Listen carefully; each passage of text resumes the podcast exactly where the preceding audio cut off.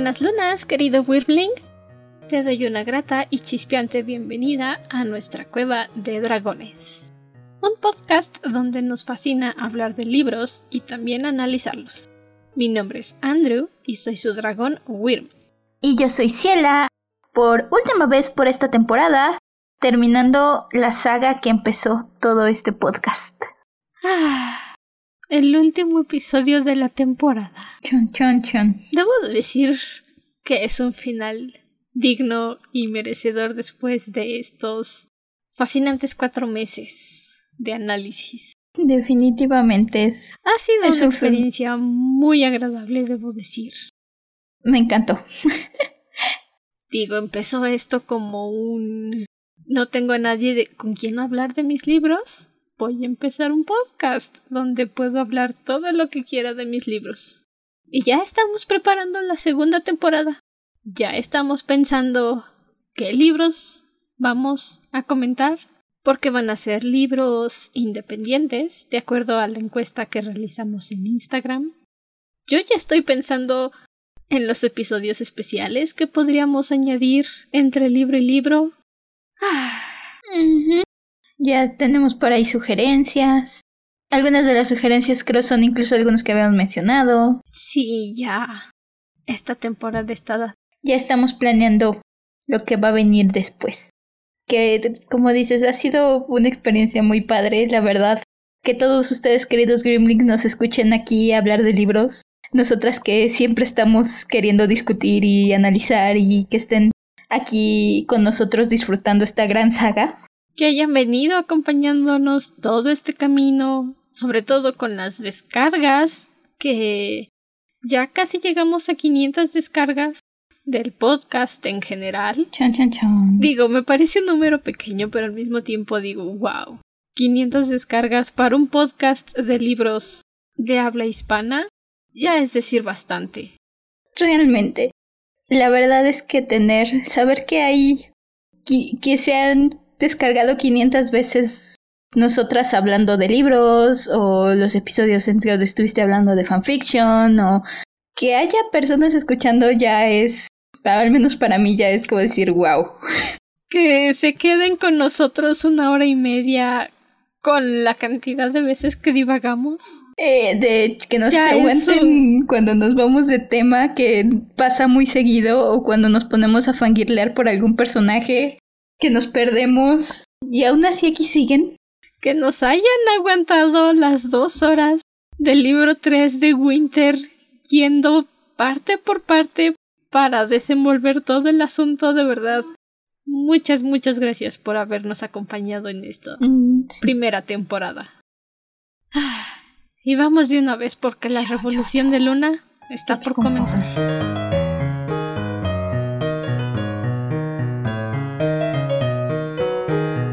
Libro 5. El espejo contestó.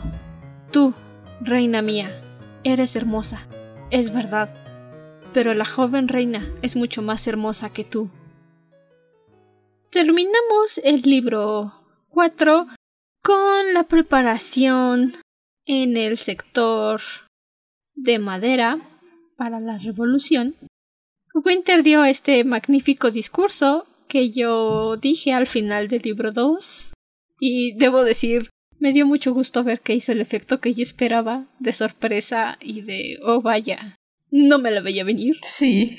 y en estos momentos nos estamos preparando para la terrible coronación.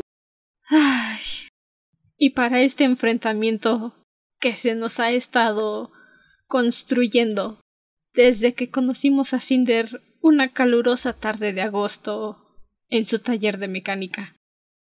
Ay, hemos recorrido un camino tan largo y no ha pasado más o menos, no recuerdo la cuenta, pero no ha pasado tanto tiempo en cuestión cronológica para los personajes, han sido meses, pero han cambiado tanto y han crecido tanto y como dices, este enfrentamiento es... Han sido como cuatro o cinco meses. Se nota, este libro deja ver cómo han crecido todos estos personajes y cómo han cambiado. Cómo nosotros mismos hemos cambiado nuestra... Nos, nos hemos ido encariñando y ha ido cambiando toda la perspectiva de Luna. de Levana, de, de todos, todos estos personajes que ah, los voy a extrañar. Siempre puedes volver a ellos cuando cuando quieras prácticamente. Pero igual siempre hay algo mágico en la primera vez que, oh, sí. que te encuentras en un mundo. Y debo decir que este es un viaje que disfruté muchísimo. Esta, esta saga es muy buena. La construcción del mundo de, y lo he mencionado veinte mil veces, la personalidad que todos tienen la forma tan única de ser, el, hecho de que solamente tienes que ponerlos en posición y los personajes cobran vida, es algo que he venido creo que desde el primer libro mencionando y es algo que se sigue viendo y brilla hasta el final. La verdad es que estos personajes están tan bien desarrollados, tan bien manejados y construidos que no necesitas ponerte a hacer un análisis profundo para preguntarte cómo han llegado a este punto, cómo es que pueden llevarse tan bien. Porque el personaje está muy bien definido, es como si pudieras describir a un amigo tuyo solo con verlo. Y esto se nos demuestra muy bien cuando Levana está hablando con Kai y hace la mención de que han encontrado a uno de los fugitivos que venían en su nave. Tienen capturado a Carswell. Kai intenta no ponerle mucha importancia al asunto, porque sabe que eso es lo que quiere Levana. Quiere perturbarlo. Para estas alturas, Kai ya se la sabe con Levana, y eso me encanta. Es su, su actitud sarcástica en toda la coronación desde que Levana le dice, como dices, que le dice que tienen capturado a Tony, que le va a dejar elegir la forma de ejecución, y Kai le dice, ah, ok, gracias por... Ay, qué, qué buen matrimonio, ¿eh? La verdad. Gracias por considerarme. qué... Qué gran honor me concede mi esposa. Kai ya sabe cómo manipular a Levana a su conveniencia también no es el punto en el que Levana solo juega con Kai. Kai ya conoce este juego, ya no es el niño que salía y golpeaba la pared porque se tenía que aguantar todo el enojo y ser diplomático. Le contesta, es sarcástico, sabe cuándo entrar y cuándo no entrar en su juego y sabe exactamente cuál es el juego de Levana. Ya no está intentando adivinar. Levana ya no es esta figura en las sombras, ya Kai se la conoce perfectamente ya están a la misma altura y Kai tiene las herramientas suficientes para poder defenderse y también para decirle a Levana te me detienes justo ahí porque en estos momentos puedo retractarme y no darte la corona que tanto deseas. Esta coronación es un momento muy fuerte en la historia, no porque sea violento, sino por lo simbólico. Es Kai perdiendo una batalla en la que ha estado luchando durante tanto tiempo. Es voluntario que pierda, porque necesitan seguir con la mentira para darle la oportunidad a Cinder de defenderse, de llevar al pueblo de Luna y atacar. Pero incluso él sabe que esta derrota no va a pasar desapercibida. Va a quedarse en los libros de historia como durante los diez minutos o dos horas o lo que haya durado la revolución. Yo digo que duró un par de horas. Levana fue emperatriz. El hecho de que cuando Kai menciona que la última vez que vio la corona que le ponen a Levana era la corona de su madre, su madre que perdió cuando era niño y que ha estado defendiendo esta corona con uñas y dientes desde el principio, y tiene este momento con Thorin donde se ven en, la coronación y ambos están pensando el horror que les causa y la enfermedad, el sentirse físicamente mal por la idea de que la corona de la mamá de Kai se le está dando a Levana. Alguien que definitivamente es indigno de portar esa corona. No, sí. Incluso el hecho de que dicen que Levana está vestida con los colores de la comunidad y lo mencionan varias veces que se siente hasta exagerado, se siente forzado. O sea, es Levan intentando decir, mira, mira, soy la emperatriz y al mismo tiempo se siente tan falso. Es Levana intentando decir, ya gané este juego, no sirve de nada, la revolución que esa cyborg que tanto apoyas quiere llevar a cabo. Y la verdad es que no importa cuánta seda le, le pongas encima al mono, va a seguir siendo un mono. Detrás del encanto le van a seguir haciendo Levana, y no por su forma física, sino por la horrible persona que es. En la coronación también descubrimos finalmente lo que fue con nuestro querido Wolf. Lo forzaron a ser el guardia personal de Levana. Y ella se lo embarra en la cara a Kai. Le dice ¿Te gusta mi nuevo soldado? Y estoy segura de que si este no hubiera sido un libro enfocado en adultos jóvenes, hubiera dicho unas cuantas groserías, Kai. Kai se estaba. Porque le ofende tanto ver lo que le hicieron a Wolf, al tranquilo Wolf. Hasta yo me ofendo cada vez que lo recuerdo. Es como de. Levana, tengo unas cuantas cosas que decirte y no son amables. La soberbia de Levana en este momento. En todo el transcurso, todo lo que vemos de Wolf hasta este momento en que lo ponen enfrente de Kai, todo nos deja decir que es muy apresurado el volver a meter a Wolf al, al servicio. Saben que es un rebelde, saben que estaba del lado de Cinder, que era buen amigo de Cinder, aunque a ellos eso no les importa. Y creo que ese es justamente el punto. Levana pide que lo pongan como un golpe emocional para Kai y para Cinder. Y le sale el tiro por la culata hermosamente. Porque lo único que provoca es que Cinder, cuando ve a Wolf, sea la misma reacción que tengo yo. Querer insultar a Levana y decir ese perro es mío y me lo vas a regresar ahorita mismo, ahorita mismo, Levana. Sí. Le sale horrible y el hecho de que Wolf mismo se revela contra ella casi se la casi la mata. En el momento en el que Wolf decide hasta aquí, esta es mi oportunidad y salta para atacar a Levana, es cuando reciben el anuncio de que el pueblo de Luna está en las puertas del palacio de Artemisa. Levana dice mi pueblo no se va a rebelar contra mí, no señor. Y se lleva a Wolf a rastras. Porque cree que así va a romper la voluntad de Cinder. Pobrecita ilusa, no tiene idea de lo que le espera. y para asegurarse de que Kai y es no va a intentar nada raro, encierra a todos, terrícolas y lunares, en pues la habitación donde están, donde ha sido coronada. Sí, en la habitación de la coronación. Ay, Levana, Levana. Su, su orgullo es su caída y eso es hermoso. El hecho de que ella está tan segura de cómo va a funcionar todo, porque ella está tan segura de que todos la aman, su definición del amor, y está tan segura de las cosas que ella ve, de lo decíamos en Feires, Levana se dice que su versión es la real y ahí se queda. Y eso es lo que le pega una y otra y otra vez en este libro. Como decíamos, desde el hecho de que hace que Wolf esté ahí porque no ve a los soldados lobo, no ve a Wolf como una persona, lo ve como una herramienta a la que nada más la vuelve a configurar y ya está, pero no. Y que dice, el pueblo me ama, ¿por qué no me van a amar? Y no, no ve los pequeños detalles y no ve por qué la gente ama a Cinder, porque la gente ama a Winter. Ella solo vive en su mundito. Se ha estado creyendo la mentira durante tanto tiempo que hasta parece que lo dice como un encanto.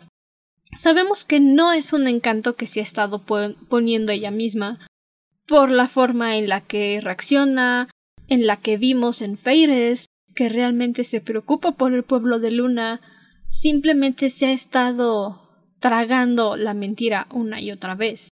Mi versión es la buena. Yo soy la heroína. Los demás están mal. Y le falla, por supuesto que le falla. Mientras Cinder y Alpha Storm esperan a que se les unan los demás sectores para su bella revolución, tienen una pequeña discusión en la que Alpha Storm dice nos engañaron, nadie va a venir, la reina nos va a matar, estamos perdidos, aborten la misión. Y Cinder le dice, bueno, ya cállate. y entonces Alpha Storm dice, mis hombres están hambrientos, nos prometiste la carne de la reina. Y Cinder dice, pues ve y diles que se muerdan los brazos entre ellos, a que se les quite el hambre. Ah, disfruten su risa porque no dura. Creo, creo que Wolf les ayudó mucho este, a perder esta intimidación, este factor intimidación de los soldados. Sobre todo. Ya no los encuentran tan aterradores. sobre todo Cinder y Scarlet. Porque Wolf les ayuda a ver que debajo de los soldados sigue habiendo personas. Y entonces es mucho más fácil regresarles estos comentarios. me, me encanta este cachito después. Porque mientras están esperando llega Ico. Y entonces Alpha Storm le dice Estamos ansiosos por destrozar a Levana, cortarlos en pedazos del tamaño de un bocado. Chuparemos la médula de sus huesos, beberemos su sangre como si fuera vino. Y con nada más así como que, qué bueno que están de nuestro lado. Eiko llega, le descompusieron un brazo y se hizo la muerta para que la dejaran en paz y dice, menos mal que estos tipos están de nuestro lado, si no, uff, uff estaría dura la pelea. Es en este momento cuando se levantan las barreras de contención del palacio, que según Nico el reloj de Cres estaba adelantado y el suyo era el que estaba bien. No lo creo, Ico. Te han hecho unos cuantos arañazos. Tu reloj ha de estar algo atrasado. Pero Levana aparece acompañada de Wolf. Y es este momento en el que Cinder dice Maldita bruja hija del Averno. Ese es mi alfa y me lo regresas, pero ya. Ahorita. Tienen un pequeño enfrentamiento. Le van a manipular al, a los habitantes del sector de madera de PM 12 y Cinder se le olvida proteger su mente. Le van a la controla y durante cinco segundos dices ay no ya valió hasta aquí llegó nuestra revolución. Tanta angustia, tanta planeación, para nada. Todo este entrenamiento desperdiciado. Pero no. Cres programó el video donde se muestra la verdadera cara de Levana. Y entonces. Su Majestad pierde el control y corre a su palacio para esconderse se olvidó de Wolf y nuestro querido Alfa, amante de los tomates, dice, ok, hora de pelear. Este cachito, cuando empiezan a avanzar y sientes la desesperanza de Cinder, el, la enorme desventaja que fue que perdiera su cerebro cyborg y se siente en toda la pelea, porque ahora se tiene nunca en todo lo que llevamos conociendo a Cinder nunca se había tenido que preguntar si lo que veía era verdad, era mentira. Tenía un detector de mentiras integrado. No tiene esa ventaja. No tiene su cerebro analizando y dándole datos y dándole información. Solo vive ahí en el momento. Y es una gran desventaja en cuestiones tácticas, pero al mismo tiempo le permite concentrarse. Y quiero mencionar a Ico cuando empiezan a controlar a todos, empiezan a detener a, al pueblo y empieza a controlar a Cinder y este momento en el que crees que todo está perdido. Eiko llega y le dispara a Levana. Le da Wolf. Pobrecito Wolf, no necesitaba un disparo aparte de todo. Pero mis respetos, Ico. En serio, valiente androide, valiente Ico, que dice, óyeme, no me tocas a Cinder. He estado viendo Inuyasha últimamente porque, si no lo saben, salió la nueva serie donde vemos a las hijas de Inuyasha y el amo bonito, Seshomaru. me pregunto a quién, quién me gustará. Mm. El punto aquí es que Shippo, el pequeño zorro mágico que viaja con ellos, es bastante miedoso. Es un niño, se le justifica. Pero en momentos decisivos, en momentos donde de verdad necesitan ayuda, Shippo siempre está ahí dando su mayor esfuerzo. Y es un caso muy similar con Nico. No es miedosa, pero conoce sus limitaciones, sabe que es un androide, Sabe que si le dan un golpe muy fuerte pueden desconectarla, arruinar sus cables y ya no va a poder funcionar, no va a moverse. Y cuando se necesita el apoyo, cuando necesitas a alguien que no puedan controlar, Ico se arma de valor y ataca. Y lo vemos más tarde, antes de que llegue Winter con el resto de los sectores de Luna para darles apoyo. Ico está dando su mayor esfuerzo por luchar, pero aún así es más grande que ella. Y llega un punto en el que se quiebra y se pone en posición fetal y dice no puedo, no puedo, no puedo, no puedo. Y otra vez ve que Cinder necesita ayuda y dice no, tengo que poder, tengo que hacer esto por Cinder, no por mí, por Cinder. Todo, todo esto es tan humano. El mismo miedo de Ico es tan humano. Lo veíamos con los otros androides en el libro anterior, al final de Cres. Los androides super programados para aparentar lo más cercano posible ser humanos, que parpadeaban cada cierto tiempo, a los que Ico les decía ve y grita y haz esto, y lo hacían sin un ápice de miedo, sin una pizca de autoconciencia. Y honestamente no creo que hayamos visto algún androide en todo, en toda la saga con este instinto de autopreservación que tiene Ico, que es tan humano, y luego le sumas el hecho de que supera este miedo y supera este instinto de, de, de querer ponerse en posición de bolita, aunque su cerebro lógico le diga que tal vez no es muy efectivo, pero al menos le hace sentir bien. Y dice, Cinder me necesita y lo supera.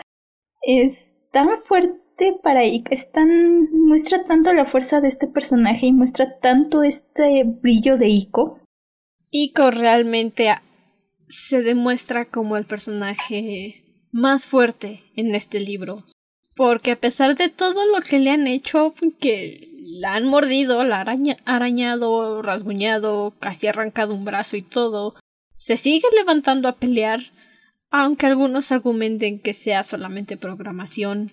Ico de verdad se ha mostrado como el personaje más fuerte en este ataque.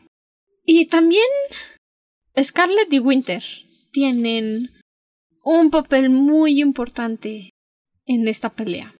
Scarlet está disparándole a los taumaturgos a lo lejos porque sabe que cada taumaturgo que caiga son veinte o treinta ciudadanos libres. Llega un punto en el que un taumaturgo la percibe, la controla, intenta obligarla a atacar a los demás ciudadanos y es entonces cuando aparece Wolf y la detiene. Al darse cuenta de que Scarlett no puede luchar contra Wolf, el taumaturgo la deja y busca otra pobre víctima. Pero Wolf... Este pequeño hombrecito que de pequeño no tiene nada más que nada. No, que tiene un enorme corazón y un alma tan grande y pura. De verdad, de pequeño no tiene nada. Pero termina protegiendo a Scarlett. Termina protegiendo a Scarlett con su cuerpo y lo primero que le dice es ya no quiero. Ya estoy harto de la sangre, Scarlett. Y ella le dice que bien. Sí. Porque me temo que no servimos sangre en la granja. De pequeño tiene el sentimiento que te da. OTP, en serio. Bueno, creo que digo eso con todas las parejas de aquí, pero una vez más, Scarlett y Wolf se encuentran y me hacen querer llorar. Hay muchas grandes parejas, pero creo que Scarlett y Wolf se llevan el premio a los encuentros dramáticos. Bueno, creo que pueden competir con la vez en que Carswell llegó ciego, armado con un bastón para salvar a Cres de un hotel en Farafra, y que estaba dispuesto a darle bastonazos a todos y salir corriendo. La cosa de Wolf y Scarlett es que son ese tipo de encuentros que puedes ver claramente en... Te los imaginas en su propia película romántica con todo alrededor y ellos en su momento privado en medio de la guerra. Dísele eso al beso de la azotea. Bueno, pero eso no fue un encuentro, eso ya estaba ahí, ese fue un beso. El beso más dramático definitivamente se lo lleva el beso de la azotea. Carswell ganando como siempre. todas las parejas tienen muy buen, muy buen pare muy buen desarrollo y muy buenos momentos, pero de estar separados y reencontrarse dos de dos, Scarlett y Wolf, casi me hacen llorar y casi me hacen derretirme en donde estaba mientras los leía.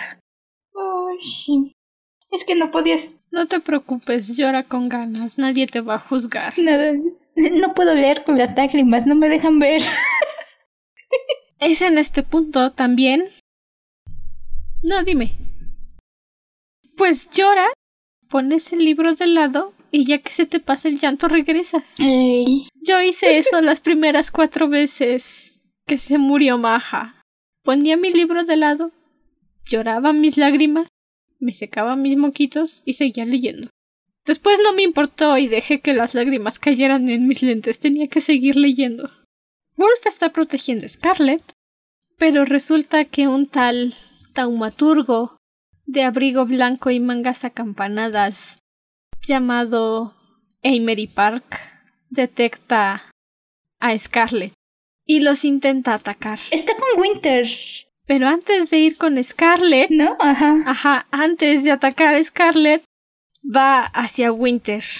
Porque dice esta frase psicópata que hemos escuchado en muchos lugares. Si no puedo tenerte, nadie puede. Chasey no puede proteger a Winter porque mi pobrecito niño corazón de hielo es un guardia, su don no es muy fuerte. Y cuando Emery detecta a Scarlet, la utiliza para querer atacar a los demás.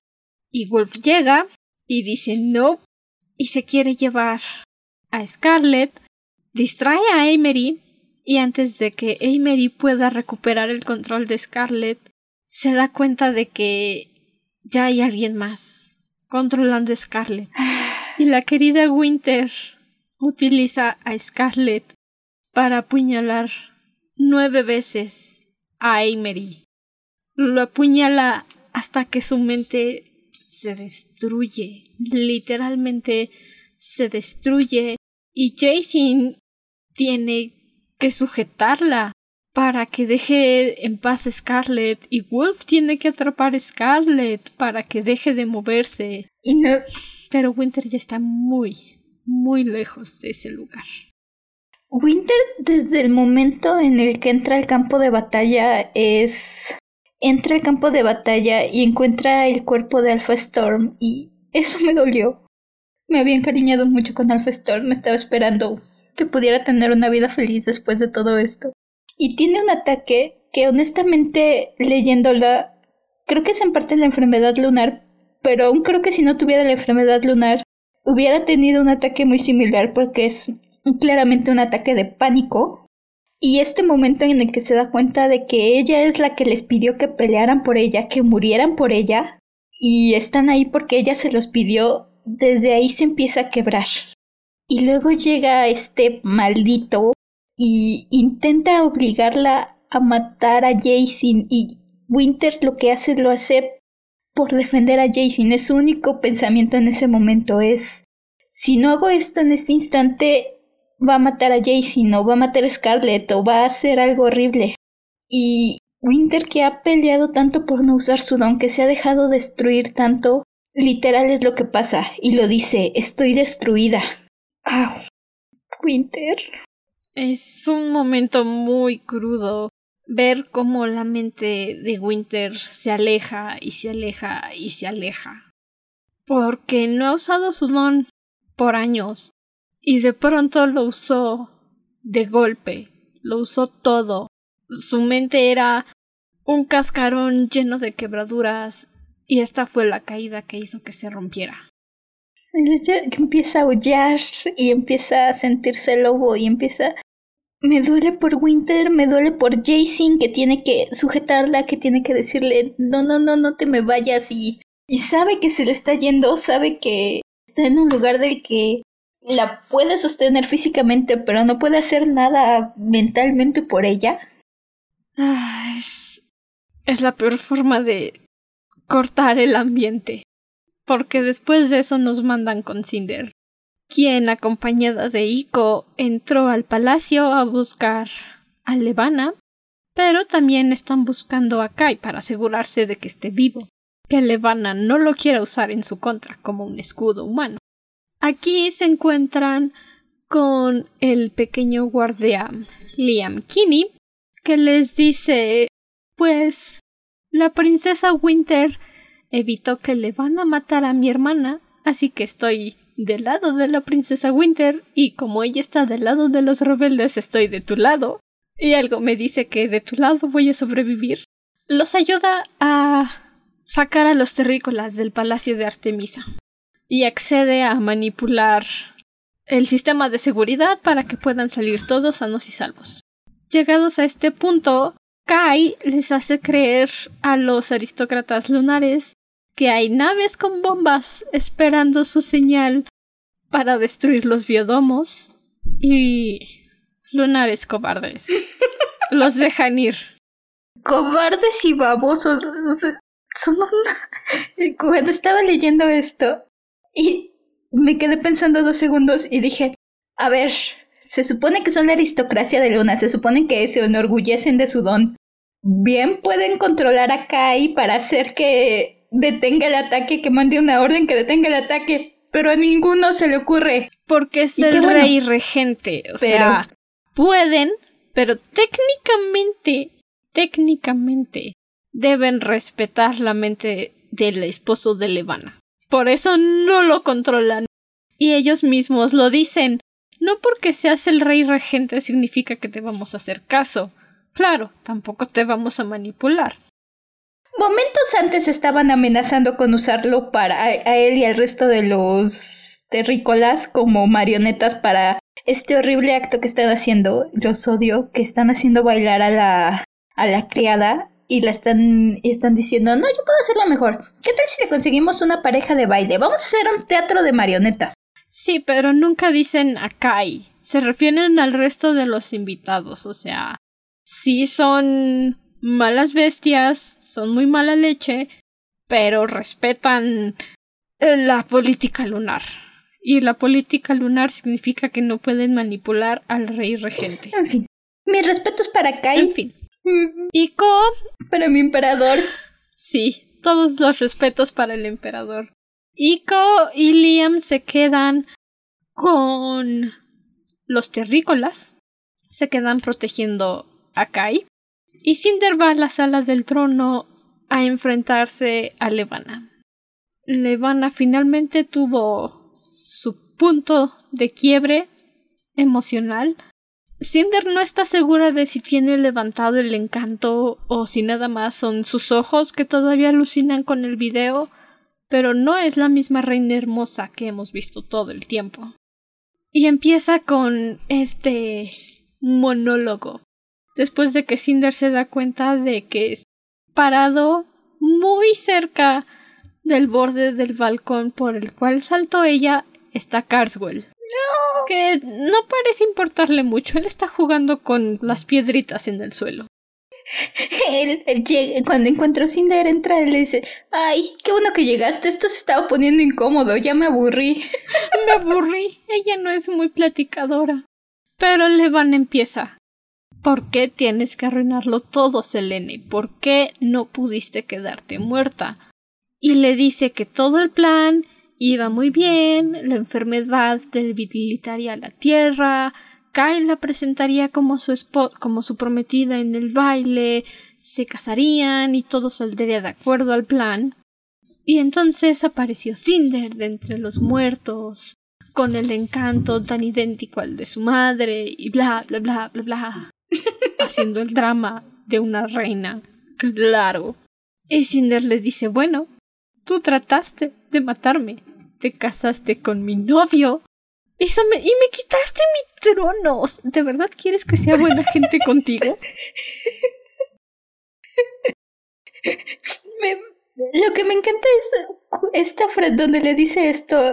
Lo dice como muy conversadora, muy Tú te intentaste matarme, ¿te acuerdas? Tú te sentaste en mi trono y luego viene con signos de exclamación. Tú te casaste con mi novio. que honestamente creo que eso es lo que le molesta a Cinder. Todo lo demás se fue acumulando, pero su punto principal fue que se casó con su novio. Y Cinder misma se quedó pensando, espera, ¿Es mi novio? Sí, sí, es mi novio. Sí. Ah, bueno. Este enfrentamiento entre Levana y Cinder en la sala del trono es básicamente. Podría describirse como una lucha de voluntades. Porque se están atacando utilizando el encanto, básicamente.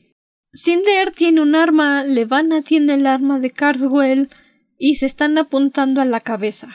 Y quieren dispararse, obviamente, pero las dos están cansadas, están agotadas física y mentalmente. Y... Por desgracia, llegan todos. No les voy a perdonar nunca en la existencia su actitud tan irresponsable. Entiendo que quieran proteger a Cinder, que la quieran ayudar.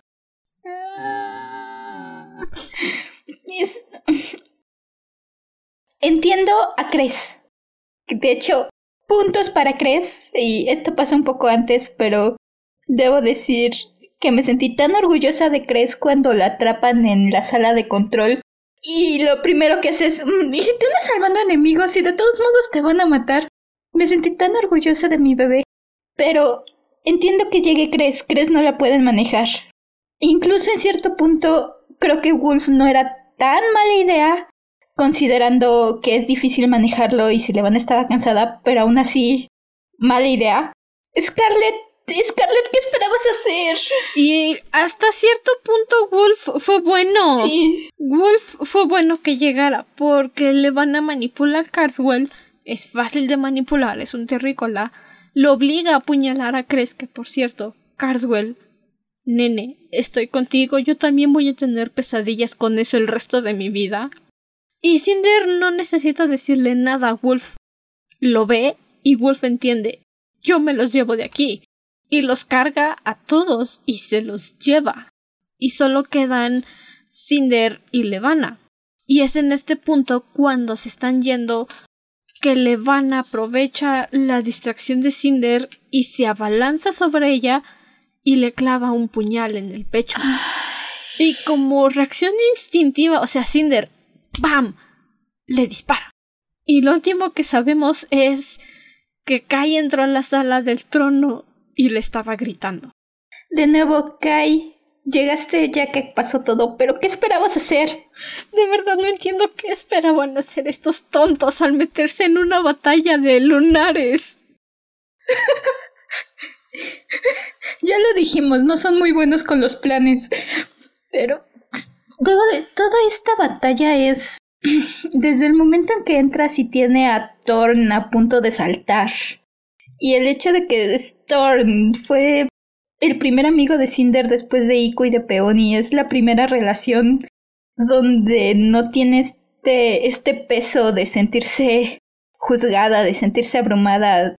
Y es él a quien están usando en su contra. Fue el primero que la aceptó por lo que era. Exacto. Ico y Peony la aceptaron porque pues es su familia, es su amiga y la conocen de siempre.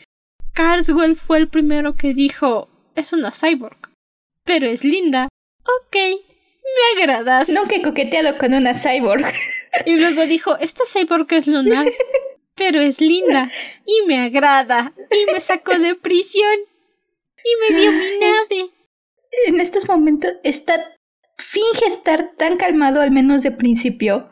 Y él mismo, en el momento en que Levana lo acerca más y lo acerca más al borde, y Levana le está diciendo a Cinder, renuncia al trono, di que mentiste y lo dejo vivir.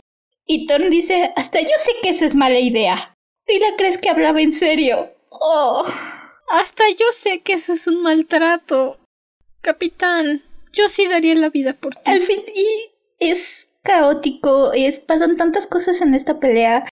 El, toda la gama de cosas que, les, que le pasa, todo este momento en que le van a controlar a Thorn, hace que le apunte a Cinder y Thorn está aterrado, le está a punto de disparar a Cinder y está aterrado. Y llega Cres y le dispara y eso nos enteramos después, pero le vuela dos dedos y aún así lo tiene ahí. Como dices, ese momento en que apuñala a Cres y Thorne está llorando porque no puede evitar hacer, que le van a lo obligue a hacer estas cosas y seguramente se está odiando a sí mismo en este momento.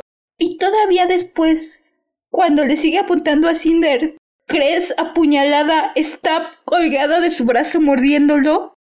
Thorne está llorando y le está diciendo que lo siente. Y la culminación perfecta de todas las batallas caóticas que hemos tenido en estos libros.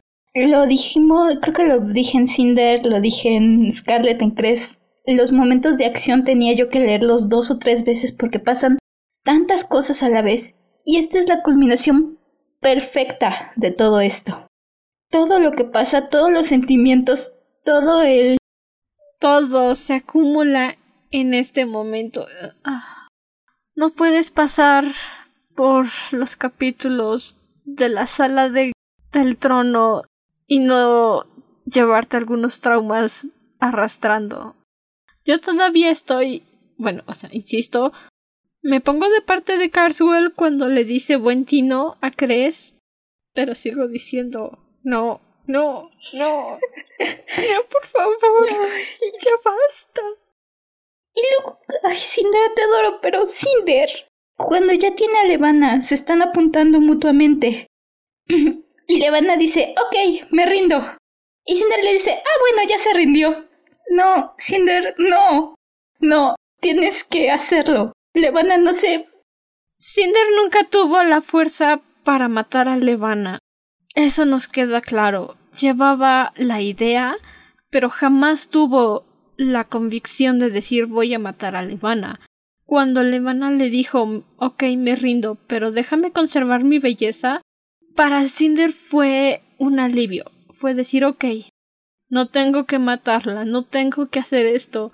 Y entonces Levana, como la maldita que es, no, no se preocupen, mi grosería está censurada. la apuñala y ya dije, Cinder tuvo el instinto de Disparar. Muy buen instinto.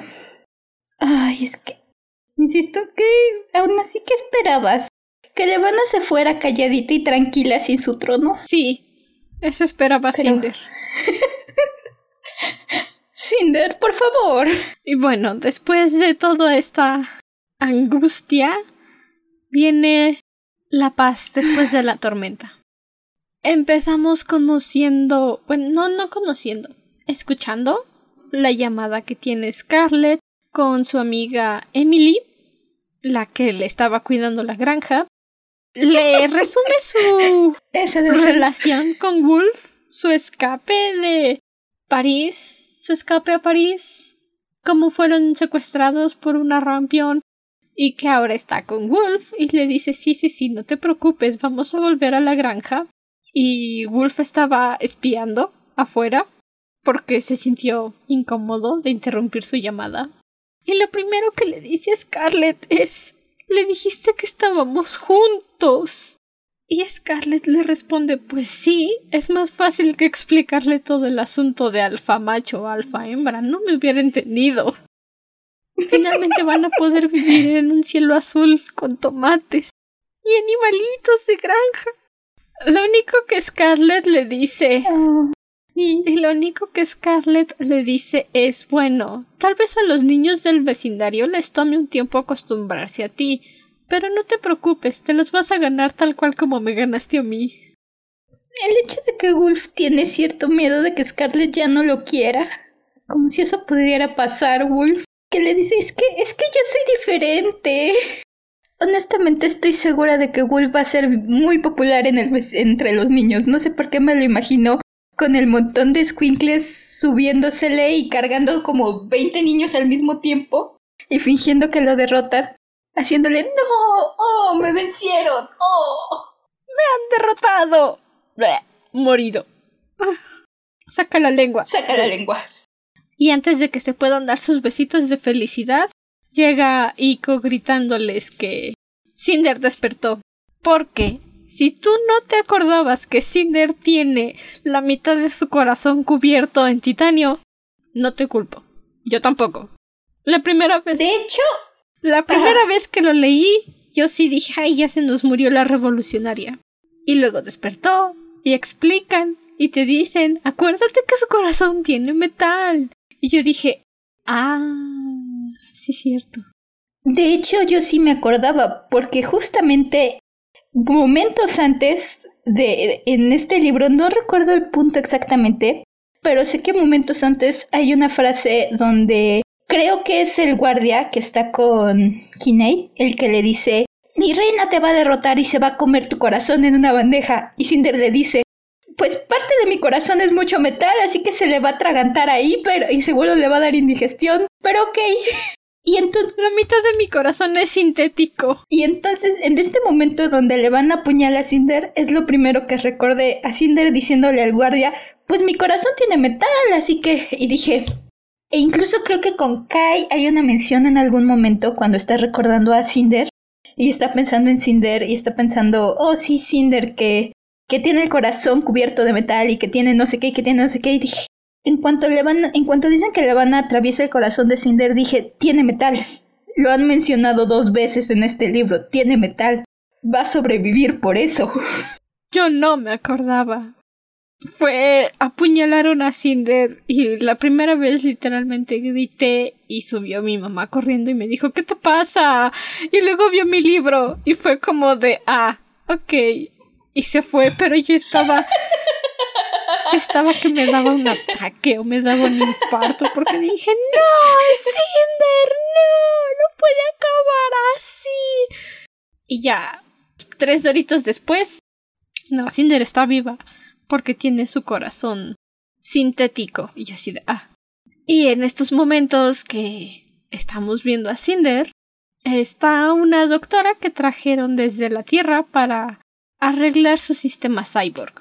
Su mano funciona otra vez, puede usar todos sus juguetitos y de nuevo está conectada en la red. Pero Cinder se despierta y ve su mano abierta y le entra el pánico, claro, de ver sus cables expuestos. Y ve a la doctora y su primera respuesta es ¿Qué diablos le estás haciendo a mi mano? Y la doctora e intentó repararla. ¿Me dejas? Ah, lo siento. Sí, Continúe. Y ahí está Kai, por cierto, dormido al lado de su camita, como el hermoso emperador que siempre ha sido. A mí me dieron diabetes. Tipo 2. En serio, las parejas. Estos últimos capítulos estoy segura que me sacaron caries.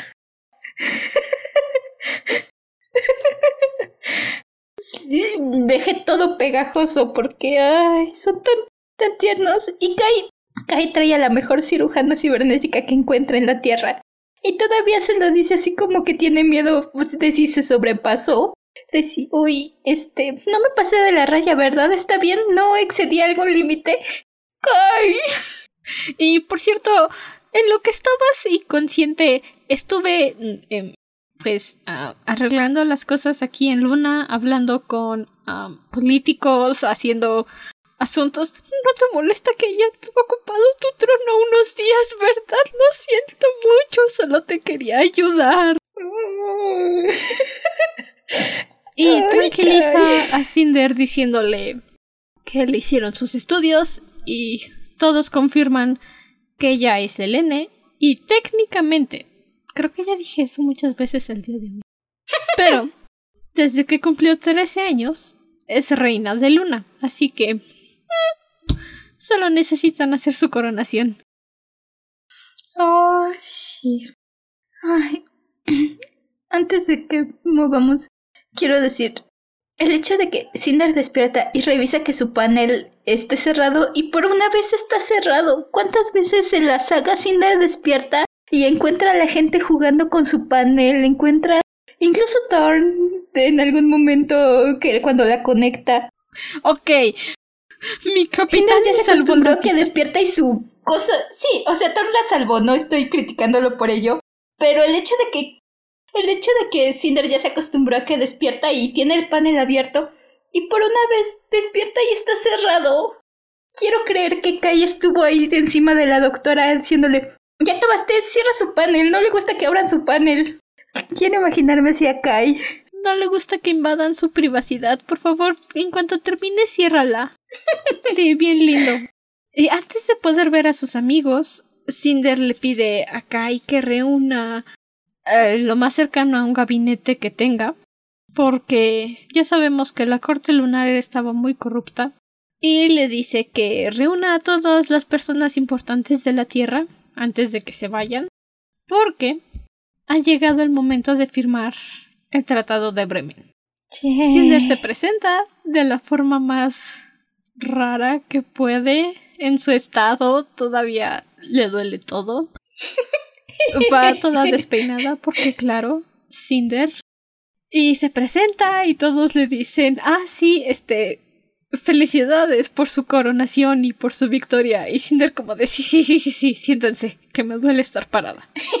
y agarra su papelito y lo firma. Y dice, ya, ok, listo.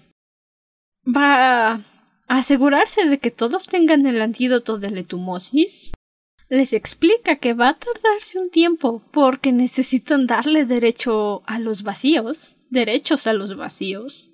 Y los presidentes, encargados, jefes están como de ¿qué es un vacío? Y bueno, les habla de los viajes entre Luna y la Tierra que sean posibles. La primer ministra Kamin dice que, o sea, sí, aprecia la buena voluntad, pero que no pueden estar seguros de que los lunares no los quieran manipular. Y entonces, entonces, entonces, Cinder les habla del chip que la protegía de la manipulación bioeléctrica. La doctora Nández, la cirujana de cyborgs, le dice, ah, sí, vi ese aparatito, pero creo que no podemos sacar los planos del que tiene usted, Majestad. Está roto. Y Cinder le dice sí, no se preocupe. Los planos están a salvo.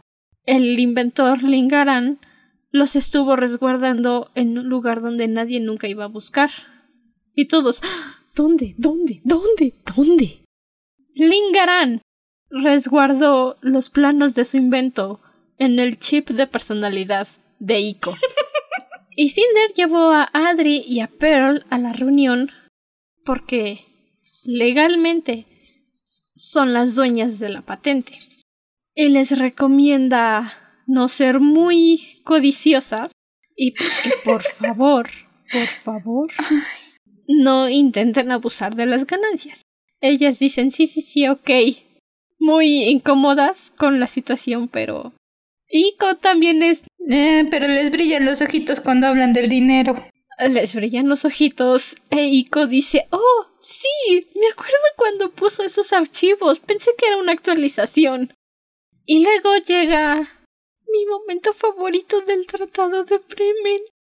Cinder voltea a ver al presidente Vargas, al presidente de Australia, y a Kai no, porque Kai ya le dio el perdón imperial. Pero estos dos hombrecitos les dice, lo siguiente que quiero hablar con ustedes es acerca de un individuo. Responde al nombre de Carswell Thorne. Mi corazoncito se llenó de tanta felicidad. No le puede comprar su nave con las arcas reales, por mucho que quiera. Pero mi querida reina hace lo posible por ayudar a Carswell. Cinder se luce en la reunión, en serio.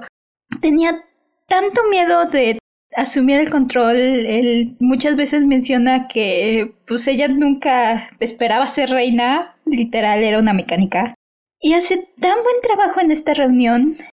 Hay un punto en el que la ministra de África le dice, este, le empieza a mencionar algunos, le empieza a decir que hay eventos de por qué a lo mejor no se puede los viajes entre la luna y la tierra.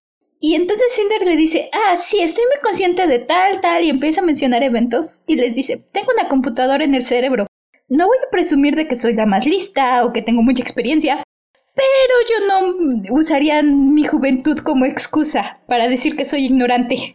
Me encanta porque quiero imaginar, quiero imaginar que Kai, Kai también le aplicaron esta, le aplicaron el, es que su majestad es muy joven para entender. Y honestamente, en serio me imagino a Kai haciendo este GIF de regular show, haciéndole wow. ¡Oh! Kai y Thorin, los dos en su cabeza están haciendo eso, estoy segura. ¡Oh! Yo lo hago por ellos. ¡Oh! Yo sí lo hice en mi mente cuando dijo esto Cinder. Yo me imaginé a Kai y a Thorin poniéndose sus lentes oscuros y haciéndole ¡Oh! Cinder les hace esta petición que me, encanta lo que mencionas de Thorn, pero debo decir que de todo esto mi momento favorito es cuando Cinder les dice, esto es una petición, no es obligatorio, no voy a retractarme en mis promesas si no lo cumplen, pero como una cyborg huérfana, crecida en Nueva Beijing, he experimentado toda la discriminación contra los cyborgs y les pido por favor que revisen las leyes de cyborgs, solamente queremos vivir en paz y todo mundo se siente avergonzado porque efectivamente tienen a la cyborg reina de luna y entonces todos los líderes mundiales, si no dicen sí, al menos dicen, ok, lo vamos a consultar y lo vamos a intentar. Pero malditos la mesuela. Kai es el primero que se levanta y dice la comunidad oriental está dispuesta a revisar las leyes de protección contra los cyborgs. De eso puede estar segura su majestad. Y ahí van los otros la me... Ok, esa palabra no la voy a decir, pero ahí van todos los demás. Ah, sí, su majestad, vamos a revisarlo. Sí, sí, claro, por supuesto, sí. Pues mira, mientras hipocresía traiga una ventaja y traiga un cambio para toda esta comunidad, honestamente, Cinder se va a volver la heroína de tantos cyborgs. Ya, debe ser es la heroína. El doble. El cuádruple. Después de esta reunión con los líderes mundiales, nos enteramos que Cres ya está no recuperada, pero en mejor estado de sus heridas, y la pasan a una habitación privada. Tiempo durante el cual la enfermera le está pidiendo perdón una y otra vez de que no la puedan tener en la clínica del palacio porque ya no hay espacio y aún hay más camas pero tiene una habitación al lado de sus amigos. Está Scarlett, está Wolf, enfrente está Carswell y perdón por no dejarle en la clínica, es que no tenemos espacio, por favor. Si puedo ayudarle en algo más, quiero un vasito de agua, por favor, perdóneme. Me sentí muy mal por la enfermera. Y yo así de, cariño, no pasa nada, no te preocupes, ella es feliz. Ah, están tan acostumbrados a, a que si algo va mal van a sufrir horriblemente. Sí.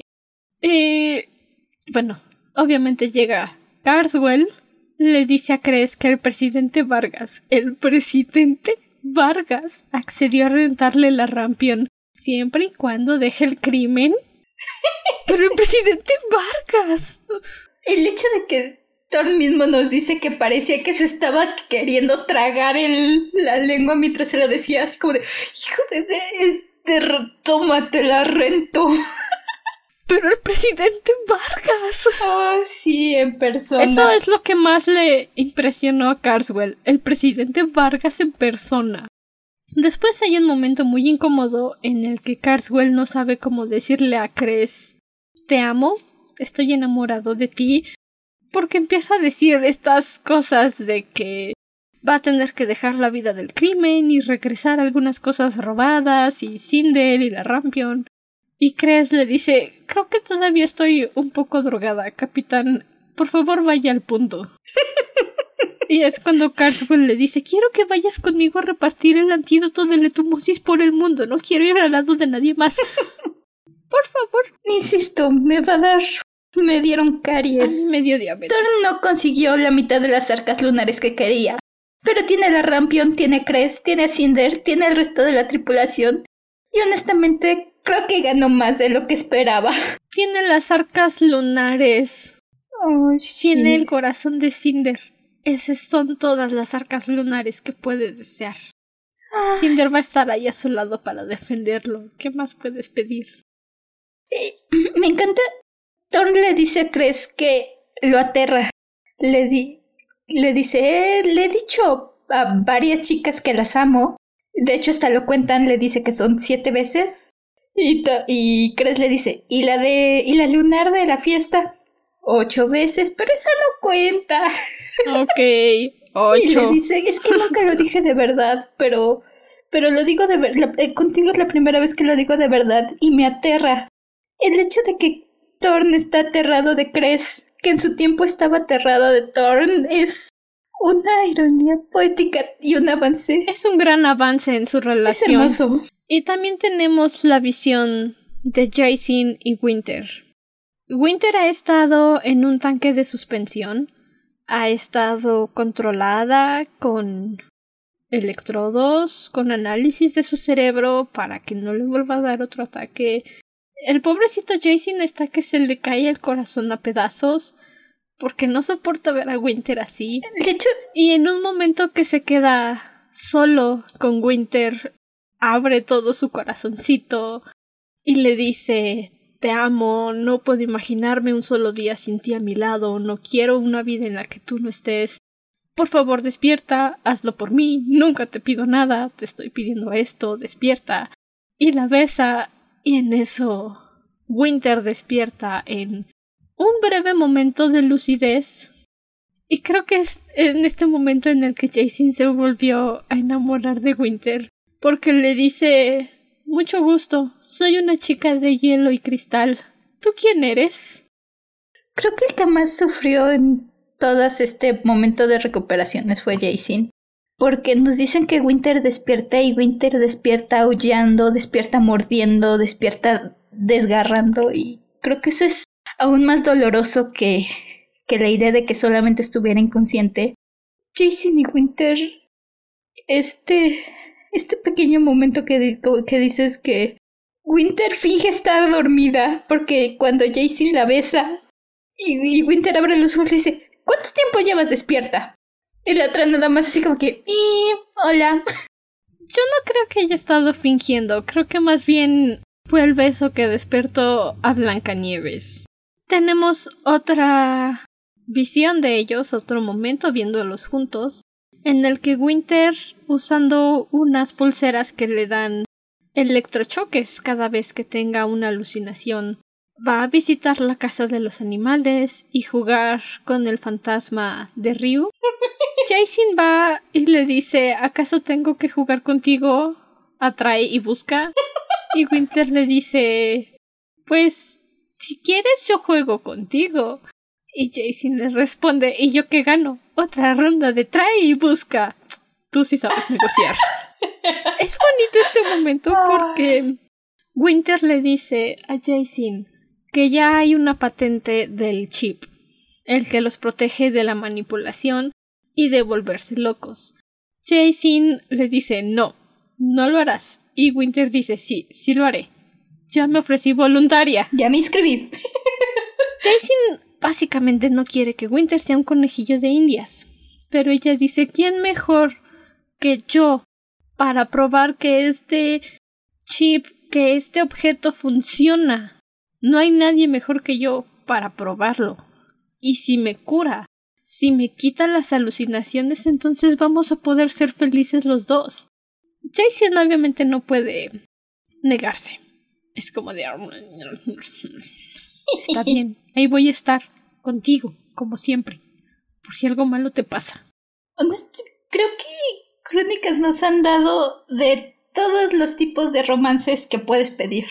Tenemos los am fugaces, platónicos, verdaderos de la infancia. Ay, estos dos son. Y finalmente tenemos la coronación. Es un momento bastante rápido. No dura tanto como la de Levana. No hay tanto estrés en esta coronación, es más bien celebración. Kai y Winter están reunidos con para demostrar su aprobación al reinado de Cinder. Kai desde la Tierra y Winter obviamente desde Luna. Pues tiene su cetro, su, su corona, bolita mágica, su corona, algo muy rápido. Dan unas palabras, un discurso y Cinder es reina. Y entonces Cinder se da cuenta de que no puede estar sola ni un momento en el palacio. Y empieza a darse cuenta de lo mucho que apreciaba sus momentos de soledad. Kai le dice que sí, así es la vida de un rey, eso pasa, no tienes privacidad y como una promesa de Kai le entrega un pequeño pie a Cinder, un piecito metálico que probablemente le hubiera quedado a una niña de ocho años, pero que él pensaba que si encontraba a la dueña de ese piecito, entonces podía casarse con ella. y luego pensó que era muy creepy porque era para una niña de ocho años. Luego dijo, tal vez eso sea algo muy enfermo de mi parte, porque a lo mejor este piecito le queda a una niña. Y Cinder le dice, sí, bueno, once años en realidad, pero sí, acepto. y el libro termina con Cinder dejando caer este piecito en el profundo lago de Artemisa. Es un gran final. Todo, de toda esta saga, de todo este libro. El... Conocimos a Cinder quitándose este pie y nos despedimos de ella con este acto de dejándolo ir. Ay, como ella dice, ella misma dice, parece que este pie me sigue, no importa cuántas veces me deshaga de él, siempre regresa. Y esta es la vez en donde... Deshaciéndose del pie. Kai le dijo, para mí fue un amuleto de buena suerte. Significaba que en algún momento se lo tendría que devolver a su dueña. Y es un cierre para el pasado de Cinder, para el pasado de los dos dejar caer este piecito y que se puedan enfocar ahora en el después, en el futuro. Ah, sí, ya tienen. Ya ni nadie es el mismo que era cuando empezó toda esta aventura. Este quiero mencionar este momento tan lindo que tienen todos antes de la coronación, donde Scarlett le lleva el pastel de limón de su abuela y, y Cinder se mancha.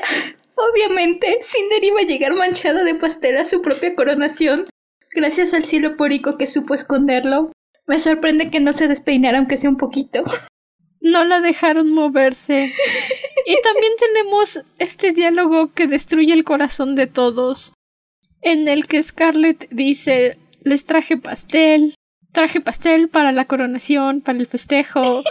Cinder pregunta, ¿alguien trajo un cuchillo? Y Jason saca su cuchillo, su navaja, y están cortando el pastel. Y Cres dice, nunca he comido pastel. Y hacen una lista de las cosas que le van a dar a probar a Cres. A Cres, casi, casi. Y entonces se están tomando turnos para comer pastel y ya que va Kini para decirle Su Majestad, ya estamos listos para la coronación. Wolf, yo me lo imagino cortando tres cuartos de pastel, engullendo el pastel, lamiéndose los deditos, lamiendo el cuchillo y luego se lo regresa a Jason. Y Jason es como de... no. Y lo vuelve a clavar en el pastel. Y dice, ay, quédate. Y eso fue las crónicas lunares. Ay, sí. Ay, es un momento tan pequeño y tan tierno. Quiero decir que me encanta que de este último libro creo que la mitad de los capítulos fueron todo este proceso de despedida, de cerrar todos los hilos, todas las relaciones, todo lo que hacía falta que todos estos últimos capítulos nos dejan despedirnos de los personajes, verlos a cada quien cerrar su historia. No es simplemente pelea, pelea, pelea, ah, y un epílogo donde te decimos que pues todo va a estar bien. No, nos llevan de la mano con todo lo que pasó después de esta gran pelea y nos dejan despedirnos, nos dejan verlos comenzar a plantar las semillas de lo que va a ser su futuro y decir, ok, van a estar bien. No te dan un final concreto. Te dicen esto fue lo que pasó después. De aquí va a seguir mejorando. Y eso es lo que a mí más me gustó. Porque luego en el epílogo, cuando me dicen y vivieron felices para siempre porque sí, quedo inconforme. La mayoría de las veces. Pero aquí no. Porque no me dijeron y San se acabó. Me dijeron y entonces empezaron a sanar todos juntos. Y ahora, nuestra última actividad de esta saga. Nuestro top 5 de nuestros personajes favoritos de toda la saga. Chan, chan, chan. ¿Quieres empezar? Antes de empezarlo, quiero darle una mención honorífica a Winter. Me, dol- me costó no meterla, la quería meter, pero al final voy a decir como tú con Wolf, que decías que era súper favorito y ni siquiera lo metiste en el top por eso. Voy a decir lo mismo con Winter. Y sobre todo porque ah, hubo otro personaje que quería meter. Entonces, mi personaje favorito, el primer lugar, se lo lleva Cinder. Mm, tal vez Cinder es nuestra protagonista, la vimos crecer, padecimos con ella y en serio me siento tan orgullosa de esta pequeña cyborg. Mm, Cinder es una protagonista que me robó el corazón, en serio. En segundo lugar, para sorpresa de creo absolutamente nadie, está Kai.